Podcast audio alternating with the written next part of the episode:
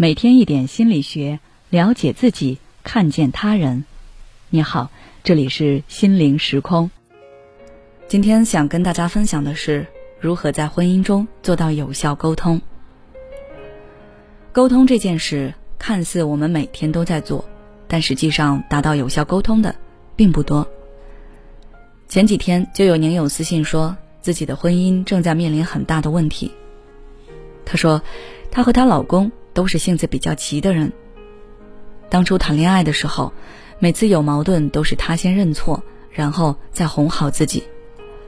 结婚后，一开始发生争吵时，他还愿意哄他，可后来就变成他不退让，会强硬的跟他吵起来。每次吵完，两个人心情都很差，事情也没商量出来个结果，反正就不了了之了。而现在，她老公都不愿意讲话了。不管她说什么，她老公就听着也没反应，让她有一种一拳打在棉花上的感觉。表面上看他们没吵架了，但实际上她感觉他们的问题变得更大了。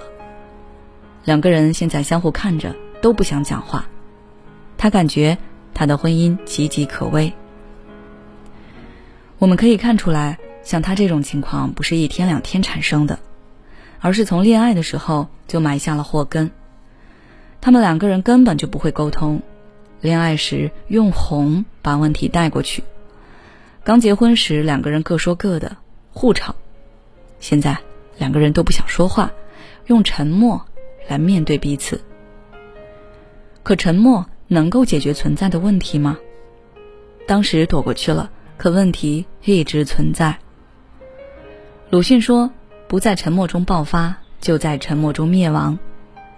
我想，这两种结局应该都不是我们希望看到的。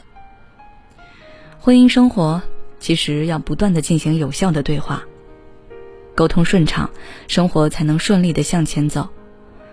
沟通一次次的卡壳，日子就会磕磕绊绊，停滞不前。很多人都知道沟通的重要性，也想要和对方沟通。可遇到事儿时，总是喜欢着急上火，然后双方都争得面红耳赤，然后潦草收场。时间一长，就不想沟通了。如果你也面临沟通不畅的情况，那么柠檬可以给你几点建议。第一，不要让情绪主导你们的谈话。很多人在沟通时一开口。就是带着质疑、猜忌、抱怨，甚至满腔怒火，这样的结果就是沟通刚开始就崩掉了。正确的做法应该是，在沟通前先让自己冷静下来，想想事情的起因经过，开口时也不要说出一些猜测性的话语，比如“我以为你是去做什么的”，“我以为你是想那样”，因为这样会让对方觉得都是他的错。你在怪罪他。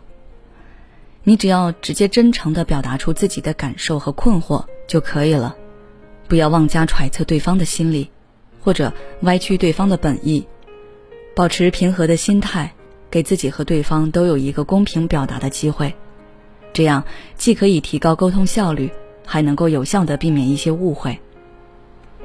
第二，就事论事，不要扩大范围。当你在沟通时，不要将表达转化为对对方的攻击，脱离正在讨论的事情，而去指责对方的个人人品。比如，你发现你的爱人跟其他异性有过密的行为，你可以说：“你经常晚上送他回家，这让我有点接受不了。”但不要一上来就说：“你是个人渣，你人品有问题，你肯定干了什么事，你之前做过什么什么。”因为你一旦这样说，对方的注意点就转移了，他说话的重点就会变成：“我不是个人渣，我没干什么，我上次怎么怎么样是有原因的。”两个人会越扯越远，原来讨论的事就忘记了。永远记得，沟通只谈论你们当时面对的事。有时，一场沟通变成了争执，就是因为这场讨论早已经跳出了原本谈论的范围。扩散到了其他方面。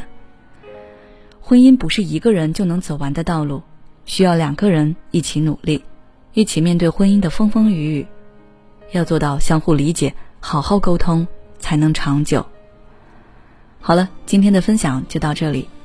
如果你想要了解更多内容，关注我们的微信公众号“心灵时空”，后台直接回复“有效沟通”就可以了。